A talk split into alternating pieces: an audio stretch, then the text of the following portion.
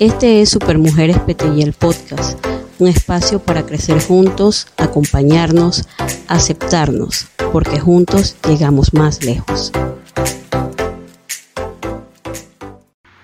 Bienvenidos a Supermujeres PTY el podcast. Después de una larga pausa de un año exactamente, volvemos con más bríos y con una invitada que voy a citar la frase de esta invitada que me impactó. Todos podemos ser activistas disruptivos y cambiar lo que nos incomoda. Nina Bienvenida, Nina.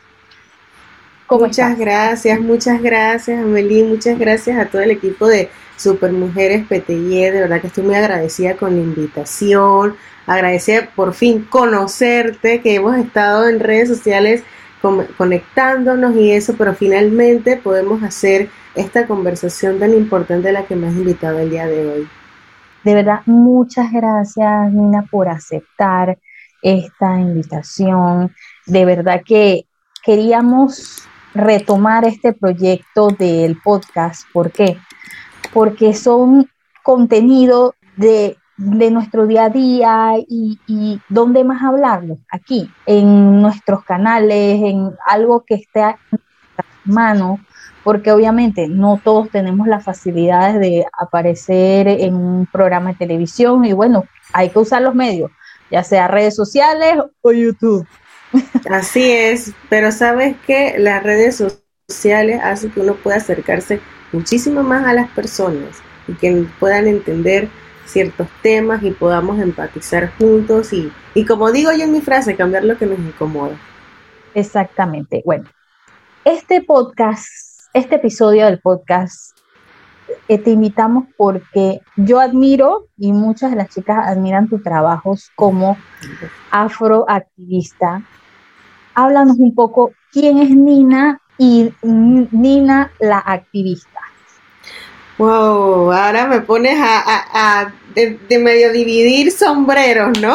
Lo que estábamos hablando antes. Sí, sí. Bueno, ¿quién es Nina? Nina es una chica de 28 años, entusiasta, le encanta la moda, le encanta aprender sobre cosas, eh, romper barreras, romper mitos. Eh, esa es Nina. Soy una persona aquí donde me ves tímida, pero he tenido que yo ir rompiendo esas barreras de la timidez para poder hacer escuchar las voces, mi voz y las voces de, mi comunidad afrodescendiente. Eh, soy una chica que también soy comunicadora, me, especialicé sobre todo en la parte de comunicación digital, así que me encanta todo esto que ustedes hacen aquí dentro de, de Supermamás, pero también mi vida se me ha mezclado dentro del activismo, ¿no? El activismo forma parte de mí desde el 2016. Empezó como, como siempre lo comento, ¿no? y creo que le pasa a todas las personas eh, activistas que es como que el cerebro como que se te dispara y empiezas a ser consciente ante ciertos temas. Em, yo empecé primero eh, sintiendo orgullo por mis raíces. Yo empecé a sentir orgullo de mis raíces cuando me fui a estudiar fuera de Panamá, como comenté, me encanta la moda. estudié moda en, Italia, así que estuve mucho tiempo fuera, también estuve en, Barcelona. Y allí comencé a tener esa nostalgia, ¿no? Esa nostalgia de casa, pero sobre todo esa nostalgia no solo de Panamá, sino de el Panamá que a mí me representa y con el que yo crecí, que es mi Panamá negro. Con eso fue lo que, lo que yo crecí, para mí eso es lo que significa Panamá, ¿no? Y comencé a notar, eh, sobre todo mi madre, que siempre ha estado muy orgullosa de, sus raíces, y yo veía que ella desde Panamá participaba en las actividades del mes de la etnia negra, cuando eso comenzó a tomar un auge diferente, que yo sé que lo hablaremos, ¿no? Que el, el día y el mes de la etnia negra nace en el año 2000, pero no es sino hace 10 años atrás, me atrevo a decir, que se empieza a tener como esa presencia fuerte en, los organismos privados, públicos, en colegios, etcétera.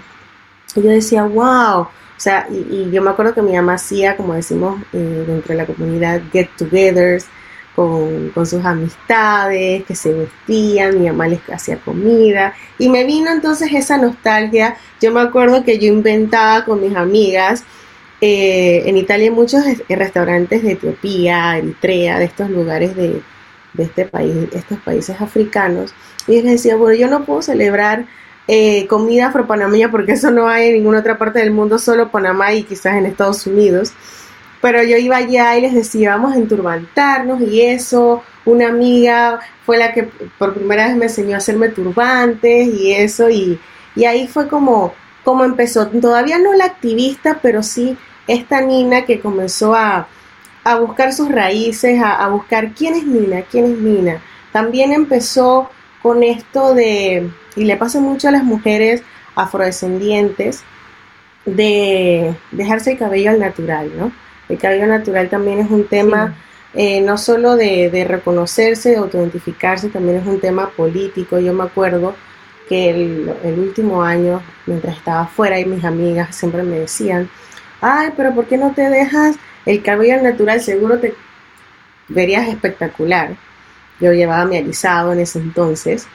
Y yo me acuerdo que yo les decía con temor, pánico y terror, ay, no, no, no, no, no, porque ustedes no saben cómo es ese proceso, hay que cortarse todo el pelo y como dicen, no, para mí hay que quedar cocobala. Y yo, no, no, no, porque sabes toda la carga que tiene el tema del cabello largo y la mujer, ¿no? Que tenemos que ir rompiendo esas cosas. Eh, y nunca me atreví. No es hasta en el 2016, como comentaba eh, mi novio, que en ese entonces que ahora es mi esposo, sí, ahora es mi esposo, él también me comienza a hacer las preguntas de cómo era tu cabello y por qué no te lo dejas, seguro te verías muy bonita. Eh, y de nuevo, no, el pánico, no sé qué, hasta que hice un viaje a los Estados Unidos, a San Diego, tengo un tío que vive en San Diego, y yo veía que las chicas de mi edad, todas con esos rizos espectaculares, y ahí fue como dije, oye, pero hace rato ¿sabes? No esa vocecita, esas personas, yo también me considero una persona muy espiritual. Digo, por algo, por algo me está llegando esto, ¿no? Y yo decía, bueno, por si ellas pueden llevar sus cabellos, porque yo no? Así que eh, me acuerdo que me compré una revista, porque en Estados Unidos hay muchas revistas eh, sobre cómo manejar el cabello, afro, rizado, no sé qué. Y ahí empecé, también comencé yo desde mi casa a buscar fotografías mías de cuando era niña, porque yo no recordaba cómo era mi cabello. Yo mi primer alisado me lo hice cuando tenía eh, 9, 10 años. Estaba entre un cuarto grado del colegio y, y tampoco fue porque me lo impusieron en mi casa, fue decisión mía. Yo lo recuerdo muy bien que yo fui la que dije, me quiero alisar el cabello porque me quiero ver igualita a mis compañeritas.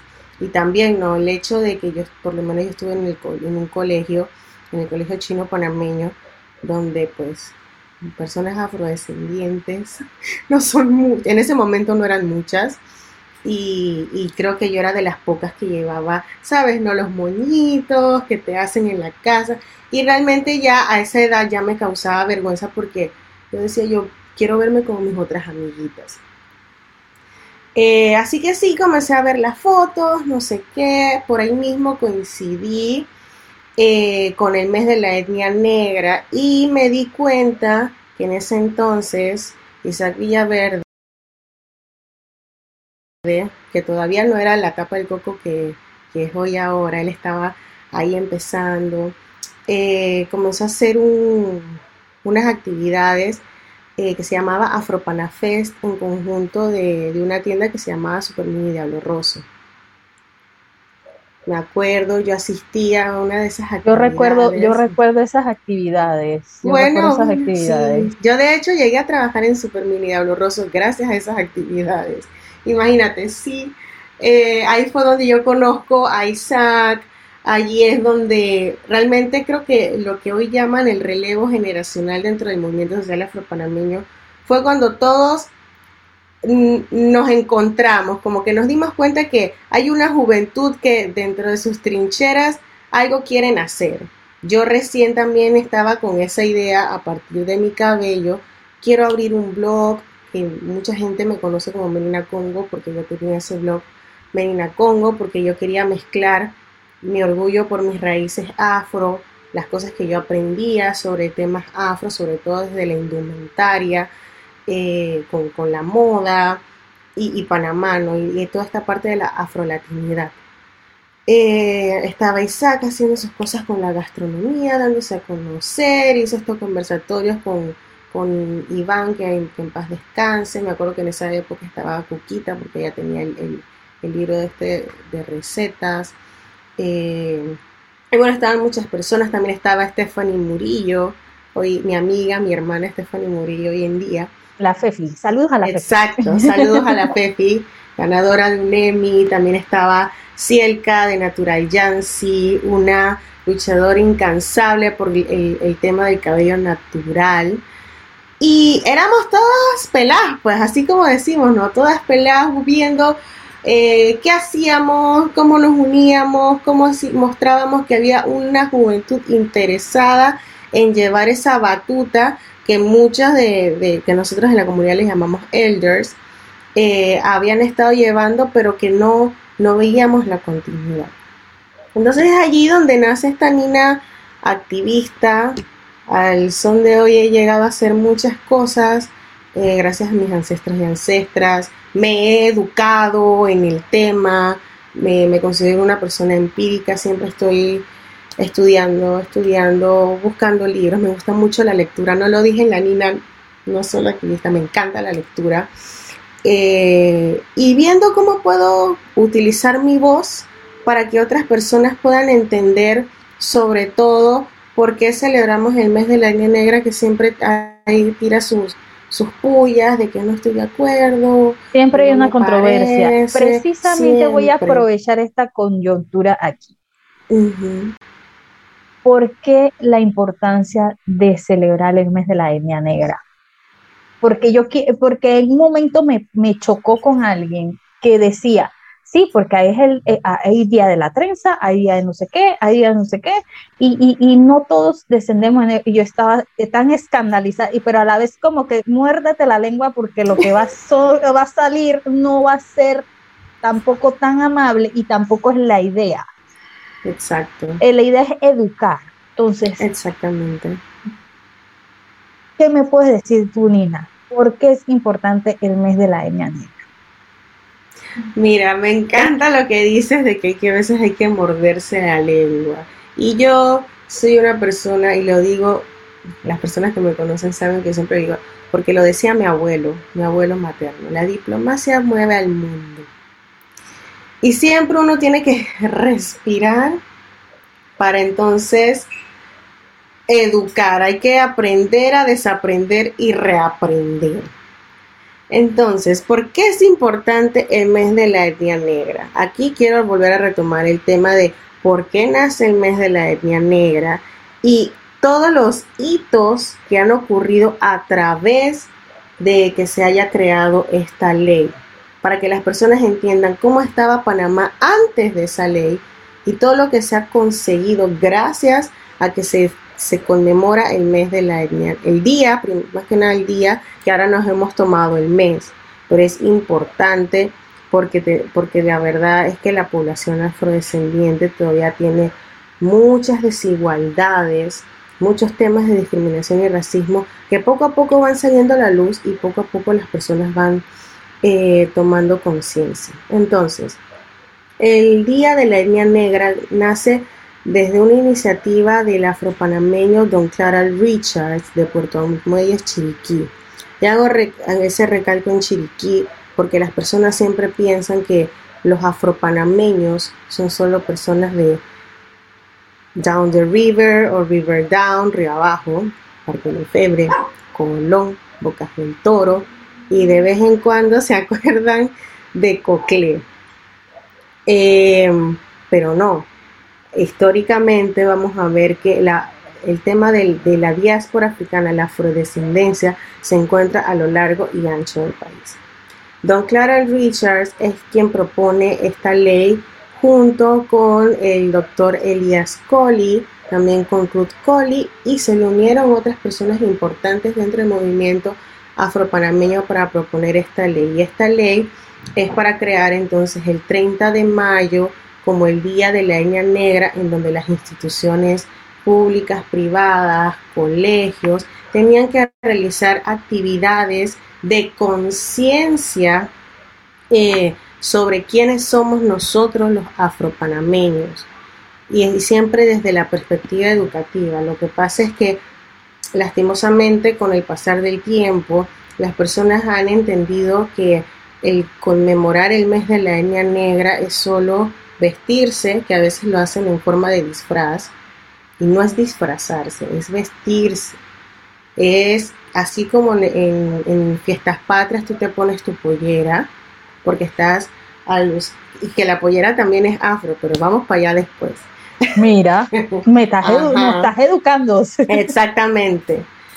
Eh, que solo son los bailes, que solo es la comida, pero, pero realmente la intención de Don Clara Richards, que también es una persona que ha leído a grandes personas como Malcolm X o Martin Luther King, eh, que ha leído este libro, eh, creo que se llama The Disinformation of the Negro.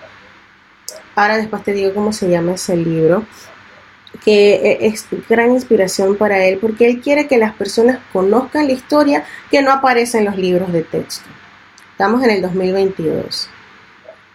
De a partir del 2000 comienzan a ocurrir ciertas cosas. Y otra cosa que quiero decir, que esto va a ser un mind blowing, como decimos, no existe la etnia negra. La etnia negra no existe. Pero ¿qué pasa? En, esa época, en el año 2000, eh, las comunidades afrodescendientes utilizaban eh, la palabra negritud o negro para referirse a una comunidad. Nosotros no, teníamos un nombre, simplemente éramos personas negras en América Latina. Punto. O en Estados o en América anglosajona. Entonces se adoptó este tema de, etnia negra en los diversos países para encontrar una manera de agrupar estas culturas, estas tradiciones, estas comunidades, pero es que la etnia negra no existe. las etnias tienen por lo menos una comunidad o una nación. Los negros, la, la palabra negros no viene de una nación, entonces realmente eso no existe. Pero en esa época no existía otro nombre. Es en el año 2001 que eh, las agrupaciones eh, en América Primero hacen su propia conferencia en Chile, en donde hablan de que hay que buscar un nombre para nosotros eh, denominarnos y llamarnos como población. Y se propone afrodescendiente y finalmente en, la declaración de Durban, en, la convención de Durban, sobre racismo, xenofobia y otras formas conexas de, intolerancia. Entonces se dice que se empezó a utilizar la palabra afrodescendiente. Hay una frase muy famosa que dice, entramos negros y salimos afrodescendientes. Mira, tú no sabías toda esa connotación. Exacto. Que, en una entrevista que yo vi que habías participado, a mí mi mente voló, no sabía todo este, todo este, este, esta gran información. Pero él cuando decía que no, es afrodescendiente, de, venimos de África. Y yo me quedé que, ay Dios, cuánta ignorancia en mi vida. Porque, porque yo, yo, tú sabes, mi, mi mente a dónde iba. y, y, yo espero que, no se burlen de mí. Pues si se burlan no hay problema. Yo, de que, yo decía de afro, era porque el tema del afro, del cabello. muchas personas, muchas personas lo creen. De hecho, muchas personas dicen, no, yo no soy afrodescendiente porque yo no tengo el cabello así como el afro tipo de los años 60, 70 del Black Power. No tiene eso, eso no es ser afrodescendiente, es un tema de los hijos de África o los descendientes de África que están en América. Ya, entonces. mi mente, mi mente voló en ese momento y yo dije, ay Dios mío, cuánta ignorancia en mi vida. O sea, yo dije, Dios, y, de verdad que, aquí hay un tema que quiero tocar ahí para ir metiendo eh, claro toda la controversia por decir que eres afrodescendiente en Panamá yo recuerdo porque esto voy a poder contárselo a mis nietos. Todo el, el, drama y el estrés cuando fue el censo pasado. Estamos hablando de hace el 2010. 10, allá voy. Espérate, allá voy. Yo recuerdo todo un tema. No, es que no nos sentimos y, y a mi mente viene una profesora una, voy a citar, no me recuerdo el nombre de la profesora, pero antropóloga de la universidad. Y ella decía, aquí en Panamá somos el descendiente de negros, obviamente que no es ahora es, eh, el tema es afrodescendiente correctamente, pero que nos encanta negrear. Y yo me quedaba así, yo dije, ella decía así, ella decía en contexto de qué, de que, ay, la negra esa, la no sé qué. Y, o sea, ella decía, aquí todos venimos de mezclas, ¿por qué encanta como hacer de menos a otro o decir que, ah, porque es de, decir de negro? Y yo recuerdo que cuando llegó la chica del censo, un, breve eh, a mi casa, y yo estaba esperando la pregunta de ser afrodescendiente. Y, y yo, joven, y la pregunta, ay, pero usted no soy negro. Y yo me quedaba de que, ¿y yo de qué color soy, Dios mío? O sea, yo... Querida, querida, mírame, mírame, mírame. Yo no pude decir que yo soy afrodescendiente. Tampoco. No entendí. No entendí. Yo siempre lo cuento donde vi la gente se me queda mirando como que, ¿pero qué le pasó a esos encuestadores? Pero eso es una falta de sensibilización también y también recordemos que el censo de ese año hubo varias irregularidades que no me toca mencionar en este podcast. en general. Pero, pero este tema de decir que yo soy negro es o afrodescendiente es todo un tema. Yo lo recuerdo en qué sentido. Yo voy a poner en contexto mi vida. Eh, yo hice un trabajo de mi árbol genealógico como buena panameña. Yo tengo de todos lados. Pero, pero yo tengo Asia Team, como yo le digo, tengo Asia Team, que es China, y tengo India. Y de otra parte tengo afrodescendientes e indígenas de Panamá. Claro. O sea, yo tengo una mezcla y, y pero cuando me ven el cabello, que mi cabello eh, ah, no, pues que tú tienes pelo bueno. Y yo, ay, Dios mío, qué tema con el pelo bueno, el pelo malo que no existe. Pero me acuerdo que cuando era el día de la trenza, yo comencé a hacerme trenza. Las trenzas. Y me acuerdo que mi abuela, pero es que tú no eres negra. Yo, señora, pero, y cuando dice, dije, y luego mira mi, mi árbol genealógico. ¿Cómo voy a decir yo que no soy negra? Mira mi árbol genealógico. Cuando dicen, ¿y tu abuela dónde estás? Hay alguien siempre. Porque Panamá es negro también. Es afro también. Entonces yo recuerdo a una abuela afro, eh, o sea, mi abuela era afro, pero ella siempre, yo la recuerdo llorando, eh, contándonos anécdotas de su cabello, que su cabello era malo, que su cabello... Y, y, y de verdad, yo lo que le comentaba a, a una amiga, que yo le decía, yo no tenía ese problema con mi cabello, ¿en qué sentido? de que mi cabello era de otra forma de el de mi abuela, que mi abuela sí era rizado. Y yo toda mi vida me la vivía cortándome el cabello. Como que si yo tuviera una pelea con mi cabello, pero no era yo. Y, y, ah, y sin contar de que yo me hice que si queratina, que si no sé qué, para que no se me viera la onda. Eh, mm, sí, la, raíz, porque después uno veía la raíz, uno temblaba. Entonces dije, no, es que mami, es que se te ve la onda delante, tú el cabello atrás está bien, pero esa onda, ese es el rupumeco, porque así le decía. Exacto, o el cucú. El cucú, es que no puedes evitar la raíz, y yo me quedo, ahora que yo interiorizo a mis 34 años, yo dije, oye, qué pelea tengo yo con mi cabello, que es diferente al de mis, al de mis antecesoras. Y cuánto, a cuántos le estamos pasando esos temas y que tienen, o sea... Sí, se normaliza, al final se normaliza porque, porque queremos esconder lo negro que tenemos dentro de nosotros, ¿no? Que Panamá es negro. Nuestra historia es negra, nuestro folclore es negro también, o sea, somos, sí, el, famoso crisol de razas, que también deberíamos hablar un poco de ese tema, eh, pero nos encanta esconder lo que, lo que socialmente consideramos que no es correcto y entre eso es tú. Entonces por eso, ay Dios mío, ya se me ve ese, ese cuscú, no, no, no, no, no, no, no, no. Bye. Porque tengo que tener el cabello liso. Liso, así Para ser profesional. La plancha. Entre comillas. Exactamente, exactamente. Y, y, es ese tema que yo me quedaba analizando. Yo, oye, ¿por qué yo siempre no aguantaba con el cabello largo? Porque, porque este tema, si mi cabello es bonito y todos los cabellos son bonitos. Claro.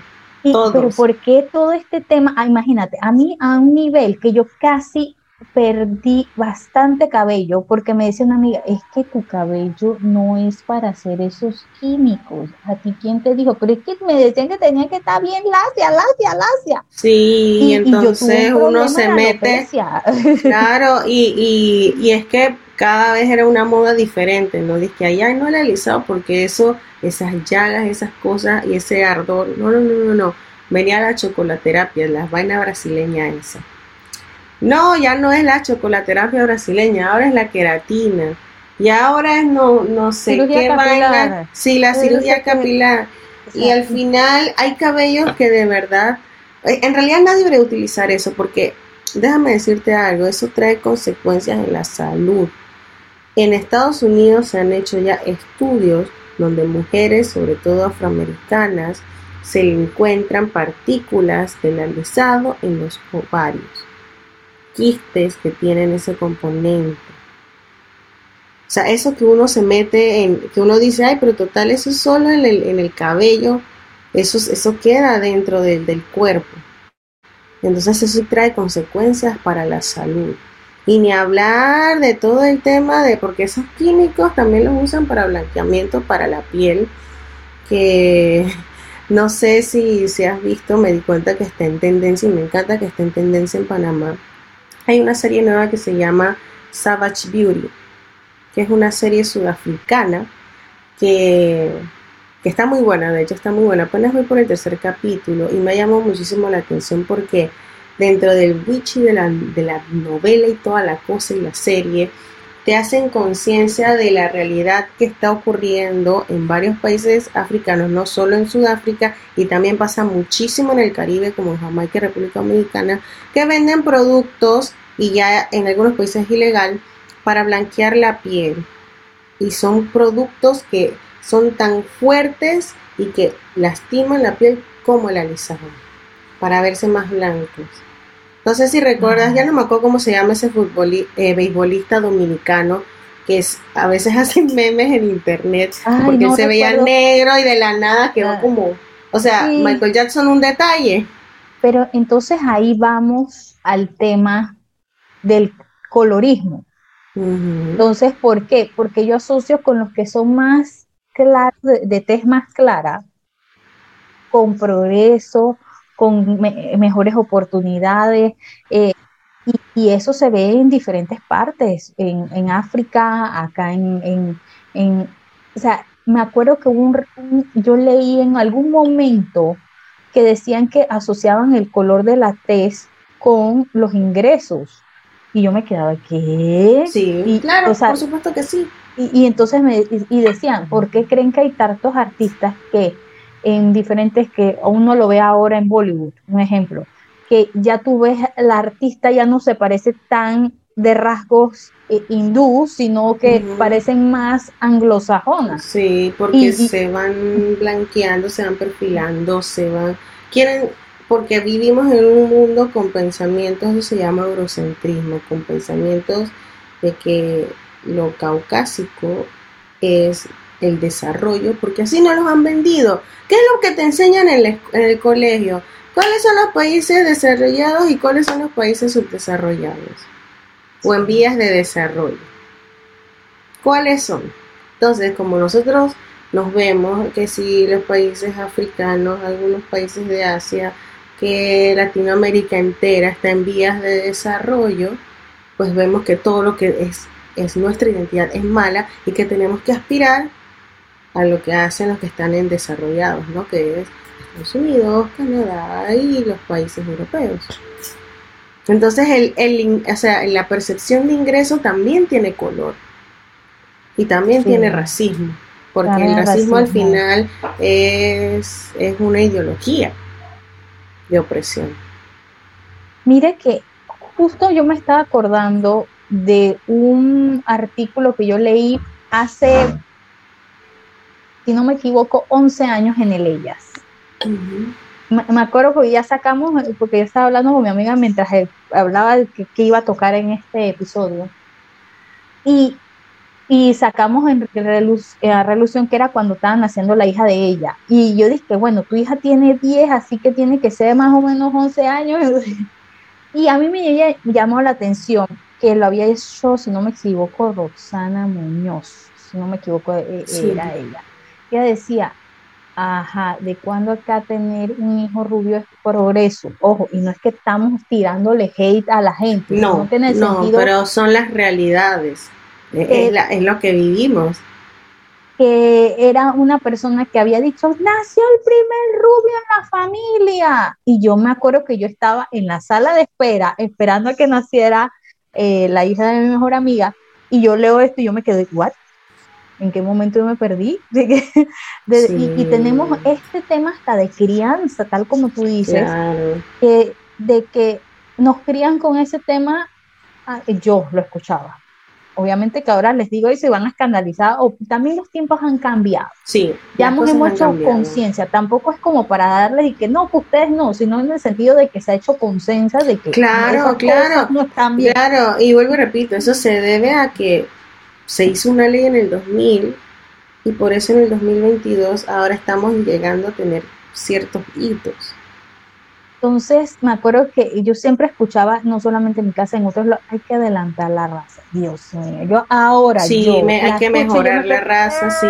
Y por eso es la felicidad de que salió rubio, salió con los ojos verdes. ¡Ah! Gracias a Dios se parece a la mamá, ¿sabes? Y, Sí, dije, bueno, eso tiene arreglo. O sea, ese, ese tipo de, comentarios que al final eh, los llamamos negativos o despectivos, pero siempre tienen esa, esa connotación racista. Sí, o sea, y se ha normalizado, pero gracias al trabajo tanto tuyo y otros activistas, ya, ya vemos que, no, eso no está bien, eso no, no, e, es, también el tema que ha cambiado el, mercado también, ya tú ves muñecas de otros, de otros, de otros, países, de todas formas, de todo. Eso influía mucho antes, o sea, que tú no encontrabas una, una, una, una, muñeca, negra, o, y las pocas que había, eh, nadie las quería, porque siempre quién era la que salía en la publicidad, la Barbie californiana, nunca salía la Barbie negra, entonces, ¿qué sentido? Mire que en ese tema nos vamos a ir a otro subtema. Sí la hipersexualización o los estereotipos que se le han puesto a la mujer afrodescendiente. Que justo hicimos un post en estos días lo vi. sobre, lo viste, o sea, que el estereotipo, gracias, el estereotipo de que la bomba sexy. Yo, eh, eh, no, y, y lo peor cuento que he escuchado hombres es que yo tengo que probar un bomboncito de chocolate. y yo dije, bueno, ¿y de cuándo acá la otra es comida? Bueno, pues, bueno, pues y, y lastimosamente, si bien es cierto, quienes más están hipersexualizados son las mujeres, a los hombres les pasa, o los hombres negros les pasa exactamente igual. Sí, también. Es que, es que dicen, es que yo nunca he probado un, voy a decir miembro para no decir la palabra negro. Entonces, ¿sabes? No? Entonces la mujer, ay, y es que eh, eh, eh, esos labios carnosos, ese trasero, ¿sabes? Porque siempre nos ven como si fuéramos, mira, mira, las diosas griegas ni saben. Eso hay que probarlo, eso hay, eso hay que probarlo. Y siempre te dicen, yo nunca he estado con una mujer negra porque no es que quieren estar contigo para relaciones serias, es que dicen, quiero probar de ti, como tú dices, ¿no? La bomba sexy de chocolate. Y pa'lante. pa'lante, nunca quieren saber, nunca quieren conocerte, nunca quieren saber sobre ti. Realmente hay un tema muy serio en ese tema de la hipersexualización porque siempre nos han cosificado. La mujer en general siempre hemos visto, nos, hemos, nos han visto como objeto. Pero las mujeres negras en particular, históricamente, no solo como objetos, sino ya como animales de circo. Porque solo en Estados Unidos, todavía en el siglo XX, en, en Estados Unidos, en Nueva York, había un lugar donde exhibían personas eh, y sobre todo mujeres africanas como si fueran el león del circo. O la mujer, me acuerdo, hay una mujer que, que ya no me acuerdo cómo se le llamaba, pero era muy famosa, que venía del continente africano, si no me equivoco, venía de Sudáfrica, eh, y la agarraron, se la raptaron, se la llevaron a Europa, se la llevaron a Francia y la pusieron en un museo para que vieran el cuerpo tan extraño que tenía porque tenía un trasero grande. Sí, yo recuerdo ese, ese, ese, ese, ese, ese cuento, bueno, no es cuento, esa realidad. Sí, porque eso pasó, hay evidencias. Eh, la Venus de Tonte se llamaba. Esa misma. Entonces, porque también tenía un tema de que tenía el trasero más grande de lo normal y ahora se sabe que eso es un tema de enfermedad. Más allá de, es una enfermedad. Es una condición. Una condición. Genética. Y la, la, la mujer vive una vida muy triste, muy de, que era como la atracción y todo, y después de muerta tampoco tuvo un entierro porque la embalsamaron y siguió y no fue hasta no recuerdo en qué momento que Nelson Mandela la pidió para, que la, para que la enterraran y le dieran una sepultura digna a esa mujer. Inclusive hasta se le hacían experimentos porque ellos querían saber por qué ella tenía el cuerpo así. Entonces viene de todo eso, ¿no? De, de, de, exotizarnos también, como eso es exótico. Pero todo viene de eso, por como colocarnos como si fuéramos animales de circo que de hecho ni siquiera los animales deberían estar enjaulados. Vamos a empezar por ahí. Entonces sí, lastimosamente y en Panamá, eh, pese a que, vuelvo y repito, la, la población afrodescendiente es altísima, quizás las cifras no nos acompañan por la falta de autorreconocimiento, pero si tú sales, ves a, tu, a tus vecinos, ves a tus compañeros de trabajo, vas a las calles, ves que somos la mayoría afrodescendientes. Lo que pasa es que se nos ha inculcado de nuevo el tema del colorismo, de hay que mejorar la raza, eso gracias a los sistemas de castas, que, ay no, yo no, yo no soy, yo no soy negra porque también vámonos a la historia de antes, no sé si te ha pasado, pero muchas personas consideran, consideran que la palabra afrodescendiente y afrontillano es lo mismo. No te... O sea, sí, los por favor, los, afrontillanos, sí, que obviamente que son afrodescendientes, pero se, se invisibiliza aquí en Panamá a la otra parte afro y la más importante que es la afrocolonial, que son nuestros congos y toda esta parte del palenque y las personas esclavizadas que llegaron con, con los españoles. Entonces la gente de verdad cree que el mes de la etnia negra es para celebrar a solo a los afrontillanos que vinieron para la construcción del ferrocarril y del canal de Panamá. No, es para, para conmemorarlo y reeducarnos en toda esa historia que no aparece en ningún libro de texto. Porque lastimosamente lo poco que sale de, de, la negritud panameña en los libros de texto es ese poquito de que llegaron unos afrontillanos de Jamaica y ya, de hecho me ha tocado a mí como activista ser jurado en, lugares o, escuchar a personas darme charlas a mí y eso y que me digan y me da mucho dolor. Incluso medios de comunicación me pasó hace poco. Me pasó hace poco, no puedo decir el nombre, pero hace poco me ocurrió que me decían sí, porque las personas afrodescendientes llegaron a Panamá en los años 1851. Y yo digo, un momentito, nosotros tenemos más de 500 años de historia. las personas, las personas africanas llegaron con la colonización española e incluso hay textos y estudios que hizo un gran historiador afropanameño, Armando Fortune, que indica que las personas negras o los africanos habían llegado a Panamá en específico, no solo el continente americano, a Panamá en específico, antes de la colonia. Ya había evidencias.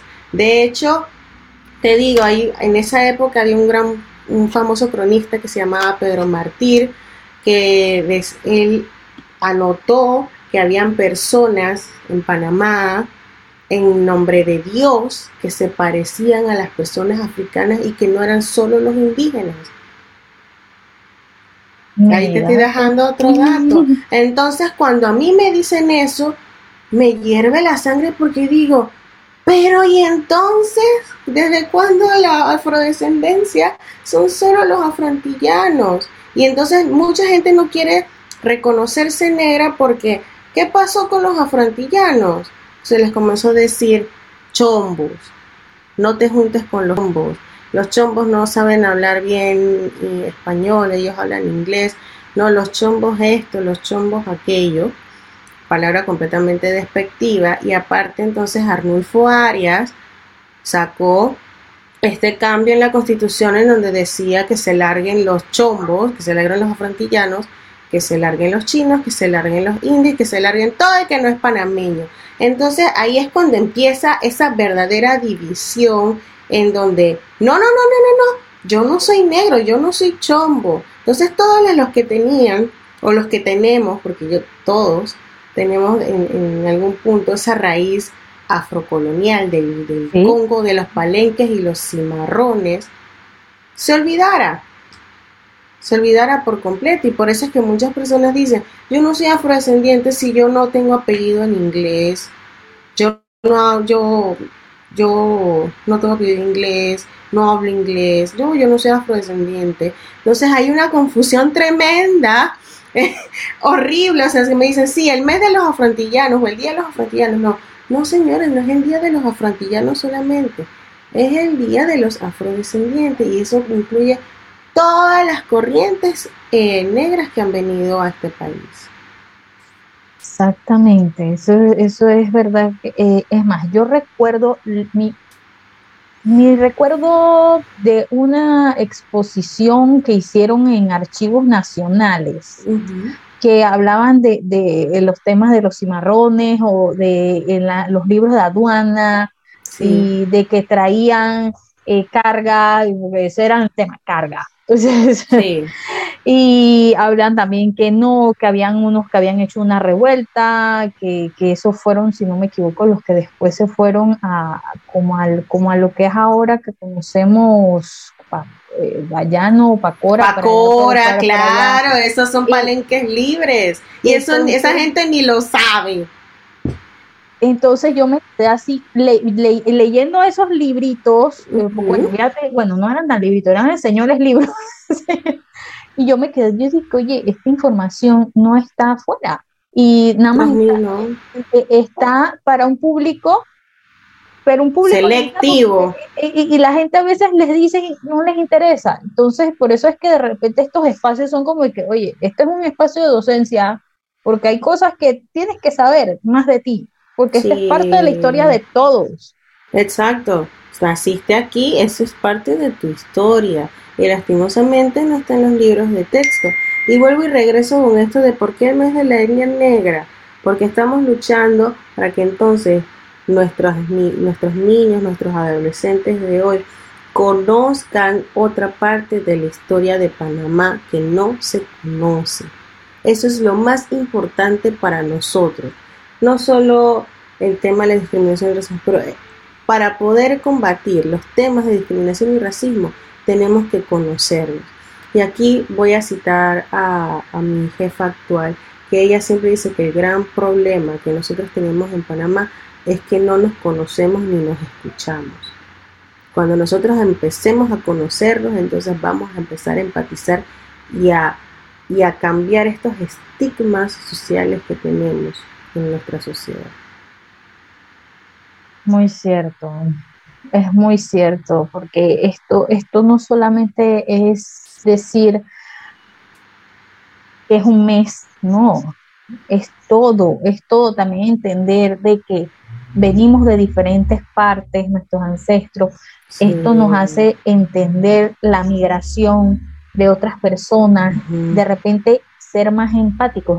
A tu generación no le tocó, pero hay otras que sí. Y pasaron en, muchas eh, molestias, vicisitudes.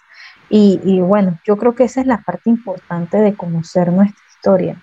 exactamente, exactamente. Y mira, que como que decía, ¿no? Yo hoy me levanté un poco incómoda porque pues me encontré en Twitter eh, un tweet que decía que eh, por qué celebramos el Día de la Etnia Negra y el Día de la Etnia China como si fueran las únicas dos etnias que hubieran en Panamá. Y realmente me pareció súper ofensivo. Yo como persona negra, yo como persona que soy un chino panameño, yo que mi esposo es chino, me parece sumamente ofensivo porque no es que celebremos exclusivamente esas dos etnias. Lo que pasa es que son dos culturas, además de la indígena, porque la indígena es la más marginada en este país, totalmente. Sí, totalmente. Eh, que han sido invisibilizadas dentro de nuestra historia. ¿Cuántas personas saben que los chinos llegaron para la construcción del ferrocarril? ¿Cuántas personas, ahora voy a hablar este, de, esta parte, cuántas personas saben que los chinos no les pagaban con dinero sino que con opio y entonces cuando, ve, cuando veían que no hacían bien el trabajo les quitaban el opio y como el opio era adictivo se suicidaban con sus propios cabellos. ¿Cuántas personas en Panamá saben eso? Porque eso no está en los libros de texto, eso no ah. aparece en ningún lado y por eso existe el Día de la Etnia China el 30 de marzo. ¿Cuántas personas saben que lo que hablábamos, que Pacora es un palenque libre, que Bayano, de hecho Panamá es el país eh, que más cimarrones tuvo en el continente americano. Tuvimos a Bayano, tuvimos a Mozambique, tuvimos a Filipillo, tuvimos a Antón Mandinga. ¿Cuántas personas saben eso? O sea, Milagro mencionan a Bayano porque es el más famoso. Pero hubo muchísimos más. Y también la importancia de cambiar el lenguaje, porque entonces en los libros de texto, lo poquito que sale, te dicen que él era un rebelde, un esclavo rebelde. Porque para los españoles, sí, para los españoles que ellos digan que era un esclavo rebelde, lo entiendo, porque esa era su perspectiva de que les estaba eh, impidiendo pues hacer las cosas que tenían que hacer aquí en Panamá y les estaban quitando sus tierras y no estaba la gente trabajando y estaban huyendo. Pero para nosotros, para nuestra historia, esas personas eran libertadores. Panamá no tuviera la independencia de 1821 si los cimarrones no hubiesen empezado a hacer esas, esas revueltas, esa, escaparse, salir y buscar su libertad. Sí, sí es, sí, porque los cimarrones trastabillaron a los españoles. Y mientras tanto, por ahí mismo, la clase dominante que quería la independencia, que se le llamaban los mestizos en ese entonces, eh, también querían la independencia porque España los estaba abandonando, no estaba haciendo lo suficiente y ya no les importaba nada con, con sus colonias. Pero todo empezó también de cómo España no estaba gestionando bien todo este tema de los esclavos rebeldes. Ellos son nuestros libertadores. Tanto hablamos de Simón Bolívar, pero hablemos también de nuestros cimarrones. Así que por eso tenemos ese pedacito no se habla, ese pedacito no, se habla. De, de, ahora que yo lo vi, dije, ¿verdad? Ellos no eran rebeldes. Ellos, simplemente era de que no, es que tú viniste de otro lado a decir que yo era esclavo tuyo porque yo tenía que... Y ahora resulta, exacto, cuando yo en mi país estaba muy bien, estaba tranquilo y los cimarrones en específico, los que, los que llegaron, ellos eran príncipes, reyes y reinas de sus pueblos y fueron engañados, como todos los africanos en ese entonces fueron engañados ellos pensaban que estaban eh, vendiendo gente para que vinieran a trabajar al, nuevo mundo, pero no para que fueran tratados de la forma que fueron tratados. Así que sí, entonces ese ese tweet me incomodó, me incomodó muchísimo porque yo digo, ¿qué sería de Panamá si nosotros no tuviéramos esos días? No tuviéramos este tipo de discusiones o este tipo de charlas que estamos dándonos ahora. Es muy bueno que se den esos días porque podemos lo poquito, porque antes era un día, ahora nos hemos tomado el mes porque la sociedad lo ha pedido, porque la gente quiere saber. Y también el Estado se ha dado cuenta de que hay una falencia en nuestros sistemas que tenemos que empezar a cambiar y por eso entonces hay comisiones para la inclusión afro, comisiones para ver el tema de reparaciones, eh, comisiones para ver todo este tema de por qué los niños no pueden llevar sus trenzas para ir a la escuela. Por eso es que tenemos un mes, por eso es que se conmemora, por eso es que se celebra. No porque queremos que la gente se disfrace de negro, es para que aprendan, así como la gente sabe qué significa la pollera santeña, qué significan las tembleques, qué significan los diablicos espejos y eso, que también sepan qué significa ponerse un kufi o un turbante o unas trenzas o, o un azoque, o sea, ya te estoy hablando muy, muy técnico, pero, pero, para que entiendas que las personas no saben eso y eso forma parte de nuestra panaminidad. A ver, yo sé que con tu frase, que esa frase a mí me impactó cuando tú les dijiste que todos podemos ser activistas. Yo sé que tú estás llevando un trabajo de activismo full y que también tú participas con diversas, eh, la Secretaría de... Sí, de Nacional para el Desarrollo de los Afropanameños. Ajá, también te, he visto que, eh, que estás con las hijas de... Alquebulán. Alquebulán, los, jóvenes, los jóvenes afro. Eh, y, y, y a, mí me sorprendió fue que aquí en Panamá todavía hasta el sol de hoy tenemos este tema difícil, a pesar de que se ha hecho eh, el mes con las escuelas, con que el cabello no es apropiado el tema del cabello apropiado, que es como que, en serio, señores, ¿hasta cuándo? Y, yo vi eh, parte de tu trabajo de que te tocó dar una docencia sobre el tema del cabello. Y, cuando ves el trabajo de Nina, hay una página web de www.ninaoti.com y ellas y tú ves que tú das docencia y yo me quedé wow de, contra el racismo 101 y todo este tema. Y ahí tú ves el trabajo y a la vez te ves como que, oye, todavía necesitamos este tema. Sí, y ahí es cuando yo digo lo de, yo decía, y, y mira, porque regreso al tweet porque justo es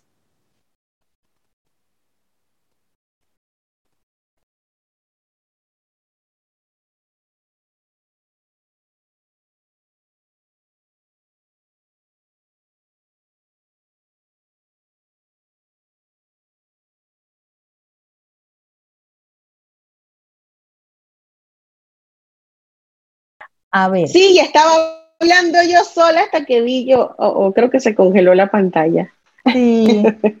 A ver. Sí, temas de la conectividad de Panamá. Sí, a ver, quedamos, volvemos al Twitter, quedamos ahí. Ajá, estábamos allí y, y también creo que estábamos hablando, ah, estabas hablando sobre mí el tema de que todavía en el 2022 tenemos que hacer estas charlas. Sí, y eso fue lo que yo puse en el tweet, porque quiero que la gente entienda que no es que eh, las personas afrodescendientes o cualquier otra cultura que quiera conmemorar su identidad quiera imponerse. No es un tema de imponerse ni tampoco de victimizarse. Nosotros lo único que queremos es que las personas empaticen para poder alcanzar una verdadera justicia social, para que de verdad las personas puedan entender las dos y tres y cuatro, cuartas partes de la historia de Panamá, que las personas entiendan que si hay un tema de que si tú te ves eh, visiblemente afrodescendiente, cuando entras a una tienda te van a ver dos y tres veces mal el, seguridad, por ejemplo. son cosas que pasan y que ya no deberían de pasar. Por eso es que existen esas fechas. Quizás lo que tenemos que hacer es empezar a darle la vuelta al día o al mes de la etnia negra. Cuando la tecnología atrasa. Sí, tiene que ser la conectividad, no te preocupes. Pero yo creo y estoy casi segura, Nina, que el mensaje se ha comprendido en el sentido de la importancia. Es el espíritu. Nina, yo voy a dejar, eh, vamos a tener nuestra práctica hasta aquí, ya que la conectividad no nos Eso es lo más importante, que llegamos el mes del año. De verdad que muchas gracias, Nina, por acompañarnos. De verdad que muchas gracias y aplaudo tu trabajo y sigue adelante y de verdad muchas gracias por compartir esta valiosa información que de verdad que me quedo con muchas cosas. Feliz noche y gracias.